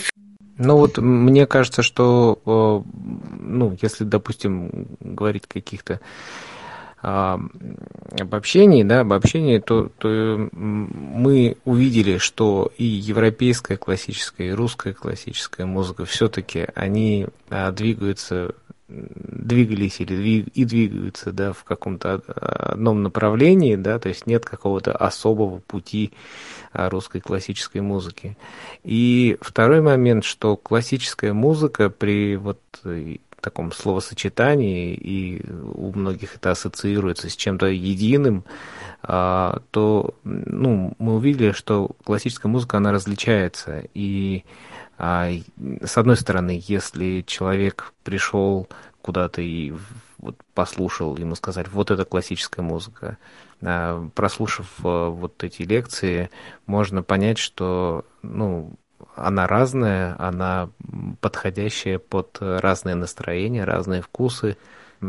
Поэтому, мне кажется, очень здорово, что мы посмотрели и увидели, что есть классика в классической музыке, есть такие модернистские направления, они а, кому-то близки, кому-то нет. Я вот, конечно, больше люблю ну, что-то вот такое Бах, Кендель, не знаю, Чайковский, вот такую музыку. Ну и хорошо. Ну, да, безусловно, я тоже не люблю, очень, очень мало чего люблю из 20 века. Там, конечно, можно найти островки, э, так сказать, чего-то вот э, мелодичного и приятного и за ну, рубежом вперед можно. же, людям нравится. Конечно. Вперед, мне кажется, что это же как и опять же это там музыка из Ромео и Джульетты, почему нет? Ну, все, все это здорово. Конечно, а... нет, есть просто даже сейчас так пошло как-то, что есть даже артисты, которые только такое вот. И как бы, ну, это действительно требует каких-то других, может быть, технических навыков. Вот, то есть... Э, в некоторых учебных заведениях, например, ну, не знаю, как у инструменталистов, у вокалистов это прям прописано. Иногда прямо требуют, чтобы ты спел э, на вступительных, если ты особенно идешь в магистратуру, что-нибудь атональное, ну, типа Шонберга. Вот. И проверяются абсолютно другие навыки, и если ты это умеешь, и крутой. Если ты это не умеешь, ну, извини, до свидания. Вот. То есть вот сейчас это, это уже вот так. Это, конечно, спорный момент. Я, например, не считаю, что все должны уметь петь атональную музыку. Если тебе это близко, ты этим занимаешься. Если нет, ну, ты не обязан этим заниматься. Это все-таки очень специфическая вообще э, манера. Поэтому, ну вот, да. Ну что, есть ли еще какие-то пожелания, предложения, может быть, по нашим будущим э, каким-то мероприятиям? Дмитрий, вот, может быть, э, хотел бы тогда... Давайте я скажу, да, Алиса, спасибо огромное. Слушал часть по радио, часть уже подошел в чате. Вот. А, но на самом деле тема интересная в том смысле, что мы вот э, на радио Рансис недавно тоже встречались с таким э, композитором молодым из Ульяновска Антоном Никоновым. Он говорит, что как как вы думаете, говорит, сколько выпускается композиторов ежегодно в России? Порядка 900. Ну, наверное, не все, но кто-то что-то пишет. И отсюда вопрос, а в 21 веке есть кто-то, кто вам нравится? Ну и вопрос, конечно, еще, если их столько выпускается, лет через сто, кто кого-то вообще будут помнить или нет? А из предложений, ну, может быть, сделать что-нибудь про джаз, потому что мне джаз интересен, но у меня нет музыки музыкального образования, как оно вообще все развивалось, если бы кто-то мог э, вот, рассказать, было бы интересно. Ну, я думаю, что если нас кто-то сейчас слушает, да, и кто кто готов э, об этом рассказать, потому что я думаю, что там дискуссий не меньше, чем в классической музыке. Э, пожалуйста, заполняйте заявку и рассмотрим ее с удовольствием. Ну что ж, сегодня я предлагаю на этой все-таки ноте а, завершить сегодняшнее общение. Огромное спасибо, Алиса Карина. И, видите, даже YouTube канал сегодня вспомнили, так что... Да, можно я уж тогда, действительно. Я как-то не хотела, но уж раз вспомнили, да, действительно. Я буду очень рада, если э, подписчиков там станет больше. Мы там близимся к числу 100. В принципе, э, Алиса Калина очень легко находится. Там можно послушать песни разных жанров. Я пою, ну, в основном там классика, но есть и эстрада, то, о чем мы сегодня говорили, что все можно совмещать, в принципе. Э, можно найти какие-нибудь лекции там про языки мои, они есть. Ну, в общем, заходите. Э, серия домашних концертов с карантина, очень атмосферная. Заходите, э, подписывайтесь, я буду всем очень рада. И в группу ВКонтакте, если кому интересно, я и мои языки тоже, пожалуйста. Ну, а мы напоминаем, что э, все желающие, кто готов э, о чем-то интересном рассказать, э, вы можете заполнять заявку, и также наши аудиозаписи, наши мероприятия доступны в э, файловом хранилище, в подкастах, в группах, в социальных сетях. Так что добро пожаловать, мы, пожалуйста, всегда открыты к предложениям, идеям, э, до новых встреч в Камерате уже завтра, если я ничего не путаю. Всем всего доброго. До свидания. Спасибо.